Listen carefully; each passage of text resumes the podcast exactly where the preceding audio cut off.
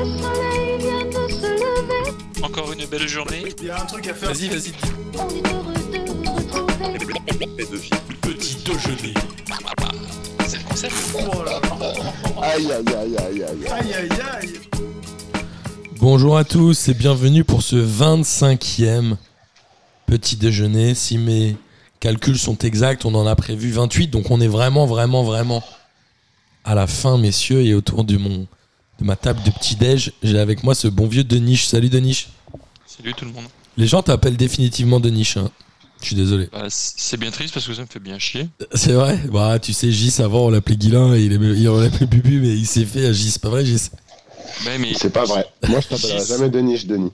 C'est gentil, euh, c'est gentil, Guilin. Mais parce qu'en même temps, le truc c'est que Gis, ça réduit Guilin. Moi, de niche, ça rajoute des lettres en plus et ça finit mal, quoi. Donc, en vrai, euh, j'ai tout, j'ai- tout pour détester ce surnom. Non, ça, rajoute de, ça te rajoute du charisme que tu n'avais pas encore. Et je Bien sûr. Avec un che, avec un che, ça rajoute un charisme. Va dire ça Toujours. un che sur la langue. Exactement. Euh, en tout cas, il est temps de parler football, évidemment.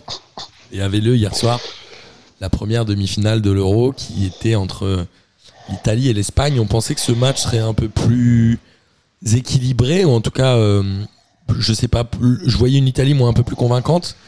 Ils se sont fait, euh, alors je vais pas dire bouger, parce que le tiki-kaka, vous connaissez mon avis, c'est quand même, euh, à part euh, Juliette, à un moment elle m'a dit, Ah, mais ils font que des passes en arrière, ça m'a fait taper une barre. Mais globalement, l'Espagne a eu le ballon, ça c'est une évidence. Ils ont, je crois, 70% de possession de balle. L'Italie a essayé de jouer plus direct et ils ont failli l'emporter dans le temps réglementaire. Mais ça ne s'est pas fait. Qu'avez-vous pensé de ce match, euh, messieurs? Bah comme on s'y attendait, euh, comme on avait dit à- à- avant le match, euh, ça allait être, euh, un match où la possession allait être, euh, allait celle de l'Espagne. Maintenant, moi je m'attendais quand même à plus de, à un plus beau match. Euh, avoir, euh, plus de jeux euh, des deux côtés. J'ai trouvé euh, bah, l'Espagne dans ses travers comme d'habitude, euh, à se faire beaucoup de passes euh, latérales et, et- et en arrière, mais à pas faire grand chose de leur possession. Et d'un autre côté, j'ai trouvé l'Italie euh, tellement moins bien physiquement que dans les autres matchs que c'en était euh, assez affolant. C'est les joueurs euh, stars italiens qui ont un peu manqué à l'appel. Alors bon, évidemment, on, on en a parlé de Spinazzola qui est blessé, mais Spinazzola, Insigne ouais. a été moins bon quand même.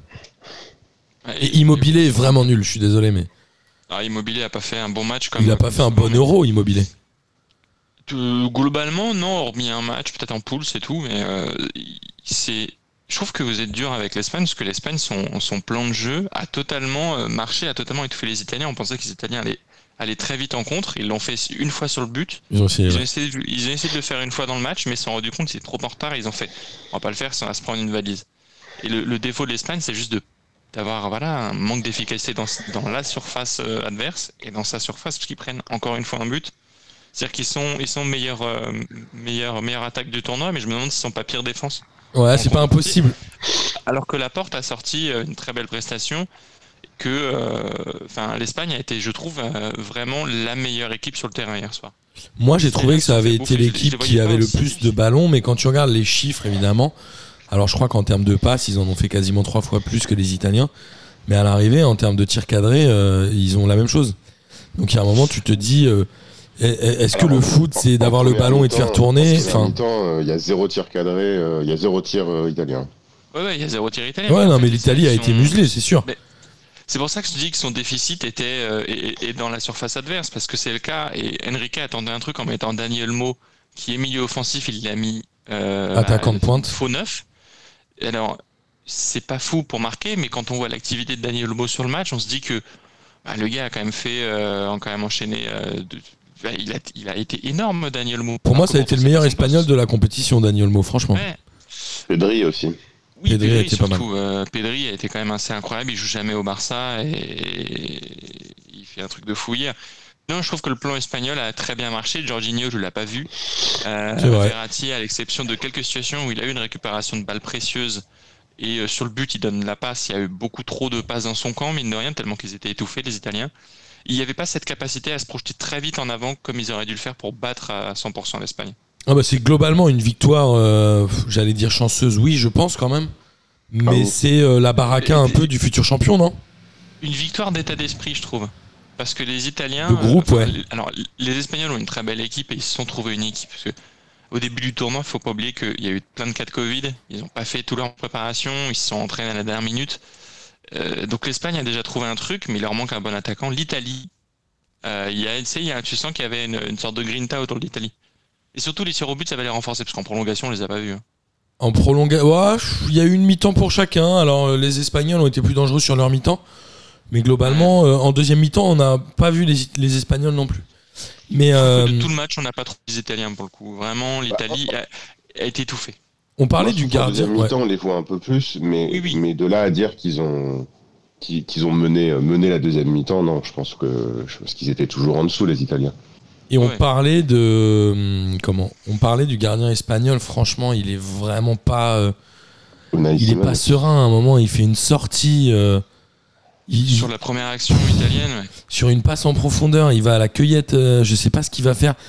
Il y a, un truc quand même, il était pas. euh, je pense qu'il avait, il manquait beaucoup de sérénité à des postes clés en Espagne pour pouvoir entièrement gagner ce match. Je trouve que le gardien, voilà, il a fait un bon euro, mais globalement, moi, je le trouve vraiment pas rassurant. À l'inverse de Donnarumma, qui, euh, qui doit, doit avoir le même âge d'ailleurs. Je pense à peu près les deux. Ouais, peut-être que Donnarumma est peut-être plus expérimenté en club qu'Unai euh, Simon, mais j'ai pas trouvé Donnarumma non plus euh, transpirant de sérénité. Bah, entre, les, le- entre les deux, euh, moi, je choisis. Donnarumma, hein, franchement. Ouais, mais c'est leur premier match à ce niveau-là et euh, Donnarumma sur les relances au pied, c'est quand même une bonne catastrophe. Il a manqué quelques sorties aussi. Enfin, je l'ai pas trouvé aussi incroyable que ça. Maintenant, par contre, les deux gardiens tirent au but, euh, c'est pas Hugo Lloris. Hein. Non, sur les tirs au but, c'est pas Hugo Lloris. Après, euh, voilà. Après voilà, l'Espagne, l'Espagne était relativement peu attendue à ce niveau-là de la compétition quand même avant l'Euro, non? On les savait, euh, on les savait bons, mais personne les aurait trop vus en demi-finale, non? Surtout quand tu vois leur poule. Quand tu vois qu'ils sont quasiment éliminés face à la, face à la Slovaquie, je crois, dans les matchs, tu t'imagines pas qu'ils vont finir là, et puis les mecs sont montés en puissance, et au final, euh, bah, c'est pas une. euh, Voilà, c'est. c'est- Quand tu quand, en fait, après avoir lu le match, tu te dis que c'est pas étonnant finalement. Il y a un truc, et je pense que l'année prochaine, à une Coupe du Monde, ils peuvent faire quelque chose d'encore mieux. C'est-à-dire? Alors moi je suis pas sûr qu'ils feront. Alors Non. euh, moi je pense que là, là où l'Espagne est, est vraiment très forte euh, et où Luis Enrique est très fort, c'est le c'est c'est dans la sélection qui a été faite de prendre comme on a dit il y a pas il y a, il y a quelques émissions euh, des joueurs qui jouent moins en club et frais. n'ont pas euh, pas accumulé enfin qui n'ont pas une saison et demie ou deux saisons dans les jambes comme les autres euh, les autres joueurs et qui physiquement sont plus frais. Je suis pas sûr que dans un ou dans une compétition internationale euh, où les équipes sont, sont physiquement au point, cette Espagne-là puisse faire quelque chose. Attends, mais en Italie, par exemple, on parlait de fraîcheur physique. On est d'accord que Jorginho a fait une finale de Ligue des Champions et Verratti, euh, avec le il était blessé. il a même pas joué, mais globalement, ils ont la, tous demi- la été. demi joue pas, euh, Denis, t'es sûr? Non, non, non, comme d'hab. Ils ont je été. que- je crois que Verratti s'est arrêté, euh, il s'est arrêté en. Il a beaucoup été blessé sur la fin Ah oui, t'as raison. Oui, oui, ouais. Oui, oui, oui. Mais les autres joueurs, on peut jouer du coup. Globalement, non? Enfin, les euh, Bellotti, Chiesa, etc. La Juve s'est fait éliminer en huitième par Porto.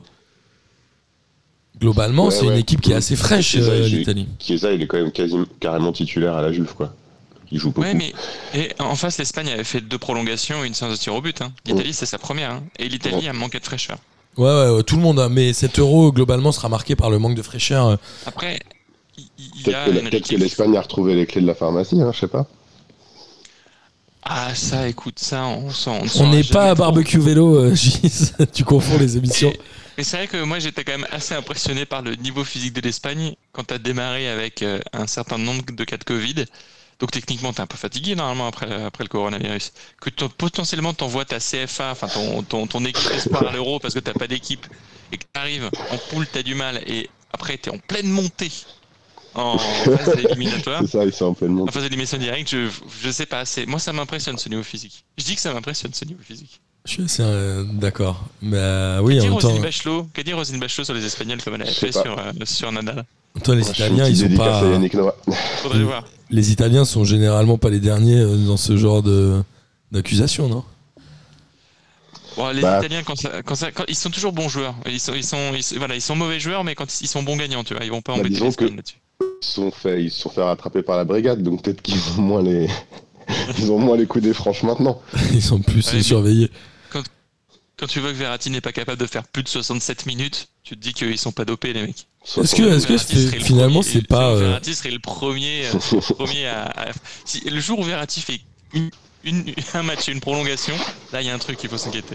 Ouais, je suis d'accord. Euh, quoi qu'il en soit, c'était. euh, alors, les tirs au but, tu en as parlé, euh, Denis. Alors, c'est Morata, je crois, qui a même battu Fernando Torres au nombre de buts en sélection. Je crois qu'il est devenu le meilleur buteur de la sélection espagnole, si je me trompe pas. C'est lui qui a mis le but en plus ce soir. Et c'est lui qui, évidemment, a mis le but et a aussi euh, raté le beau but hein, penalty. des deux équipes. Ouais, très beau but.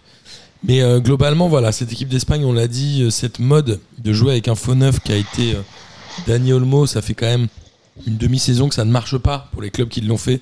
Je ne comprends pas. Je comprends pas. Je comprends pas pourquoi il a fait ça, notre ami Luis Enrique. Ça, j'avoue que. Et- et ça a marché dans le jeu, mais dans la surface, de toute façon, il s'est dit dans la surface, je marque déjà pas de but. Il me faut, il me faut une équipe qui va aller très très vite. Et qui- enfin, quand tu vois le nombre de passes qui se sont faites et les trucs, je dis, je dis pas que ça va, je dis pas que ça a pas marché. Je trouve que c'était cool.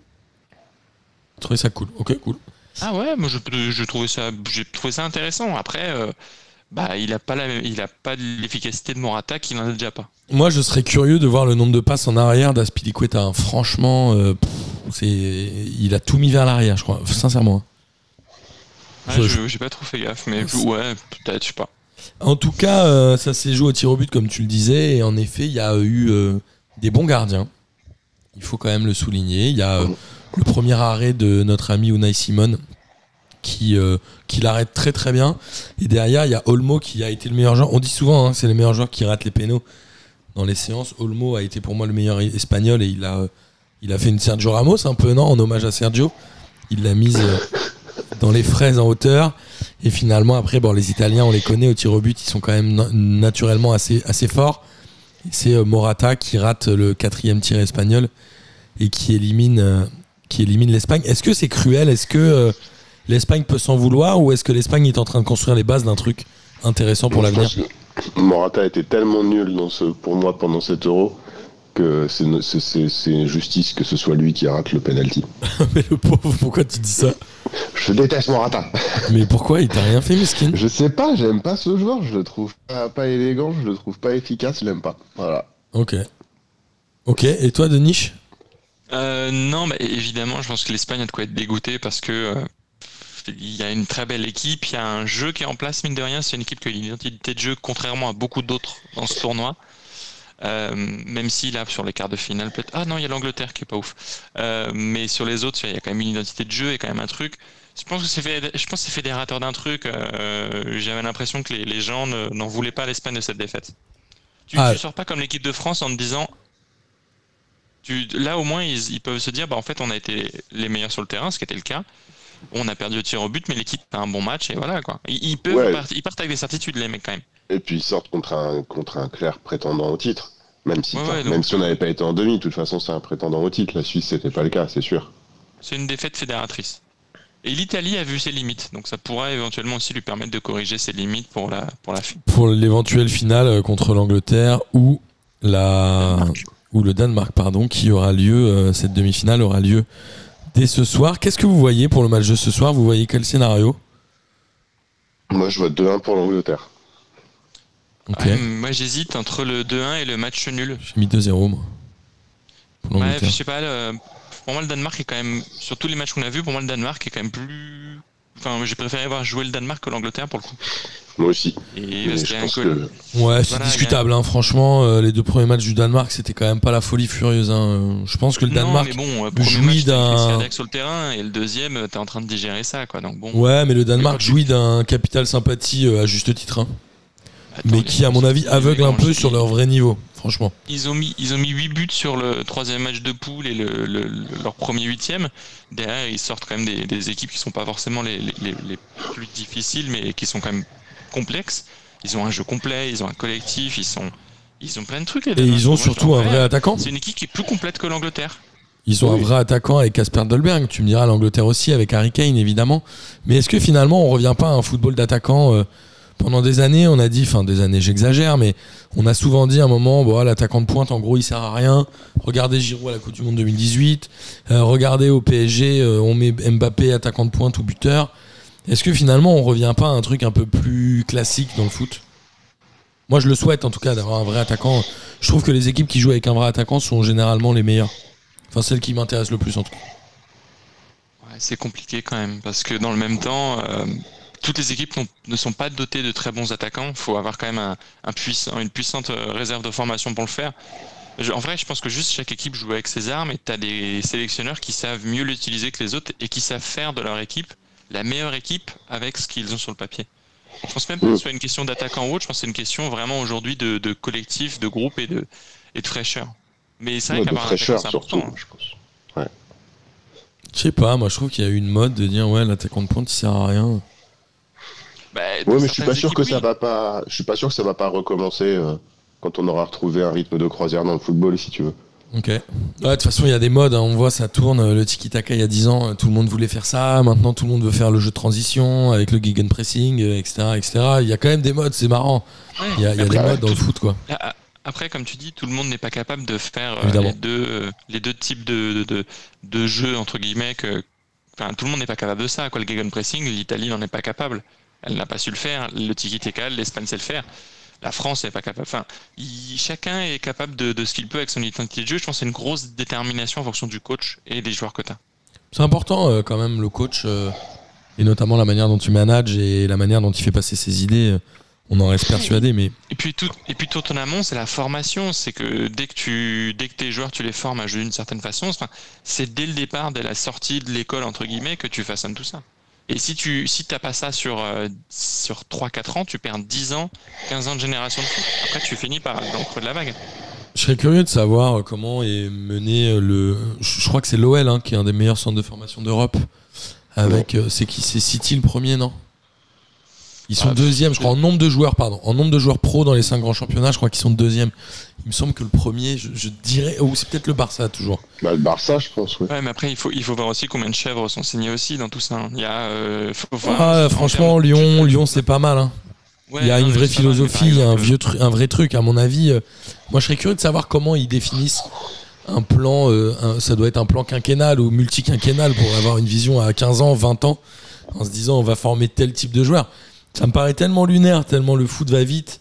C'est-à-dire qu'il faut avoir des idées, quoi. Est-ce que finalement les meilleurs entraîneurs sont pas chez les jeunes? Bah, en principe, les formateurs sont les plus importants, mais en même temps, ce sont les moins bien dotés. Ouais, c'est ça, c'est Ouais. ceux qu'on reconnaît le, moins presque. c'est ça. qui- et- mais tu disais que c'est un peu fou, faut être visionnaire, mais tu prends par exemple euh, bah, le design ou le- l'automobile, tu, tu crées une voiture dix ans avant. Le foot, c'est un peu pareil, tu crées un peu un style, une équipe dix ans avant. Mais il faut que tout le monde soit d'accord pour ça. Il faut Et que tout le monde peur soit d'accord. que, euh, en France, on finisse dans un creux à un moment. Mais on, on en a parlé, euh, la, euh, c'est la gouvernance de la FFF qui fait un peu peur en France, non? Bah ouais, mais c'est avant tout de là que doit tout partir au niveau de la formation pour l'équipe de France. Donc euh, pour l'instant, ça marche quand tu as une génération dorée.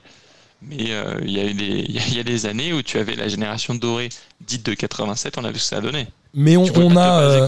Ouais, je suis d'accord. Et puis dès, dès qu'il y a le moindre truc pétard mouillé, euh, tout le monde commence à s'engouffrer dans la brèche pour essayer de faire imploser le truc. On l'a vu tout de suite après la défaite contre la Suisse où toutes les histoires sont sorties.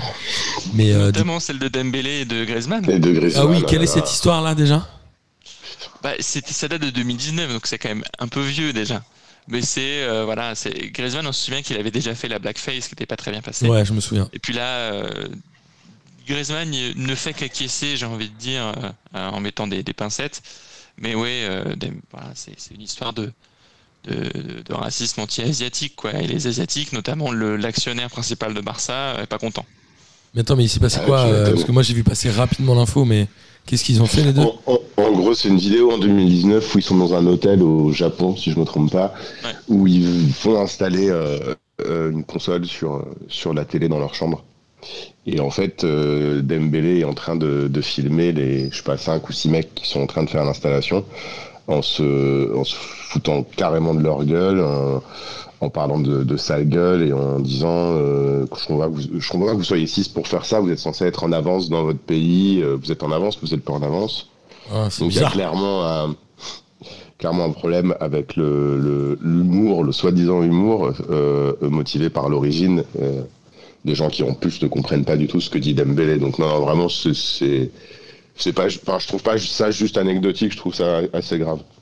Ouais, ils disent Ouais, quand même que, nouvelle, que Griezmann a parlé au patron de Rakuten. Genre, what the fuck Non, mais parce que le patron de Rakuten, qui est actionnaire principal de, de- de- du Barça, a demandé. euh, Enfin, pardon, qui est sponsor principal, pas actionnaire principal. Bien sûr. bien sûr. euh, a demandé à ce que bah, le Barça prenne ses dispositions et prenne des dispositions officielles. Incroyable. Donc euh, voilà, le, le- le- le- sponsor demande une demande une, une sanction. en fait, Bah, ça- il faut. putain, c'est quand Ça même. pourrait être une bonne occasion de se débarrasser de ces deux joueurs. hein. Mais c'est euh, c'est étonnant. Bah, non, mais c'est vrai. Et quand même, on parle, tout le monde parle de, de Griezmann qui est génial, qui est génial, mais Griezmann n'est pas si génial que ça. Et même s'il est à côté, on l'entend pas dire grand chose. Il, enfin, il rigole à tout ça, donc euh, il, voilà. Que, Bon, on en avait parlé, ça- hein, il- Griezmann, il- ça me fait un peu chier quand même. Griezmann, il a l'air de, de s'y croire d'après euh, ce qui sort dans les médias, mais bon, après, c'est toujours à prendre avec des pincettes. Mais en tout cas, ça en oui, dit long après, sur euh, euh, ce truc. Il faut arrêter. histoire avec ça. hein. Non, mais il faut arrêter de tout filmer, quoi. Il faut arrêter de tout filmer, de tout photographier. C'est juste une énorme connerie. c'est- bah, c'est eux qui se filment entre eux, surtout. Bah ouais, mais faut arrêter ces réflexes à la con, là. C'est vraiment du délire. Ah, bah, c'est voilà.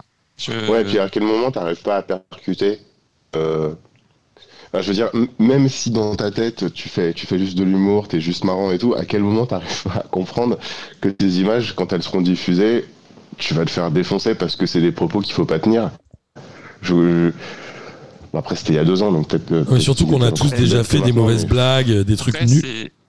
c'est- le fait de le Et- documenter qui est, qui est, qui est dramatique, en fait.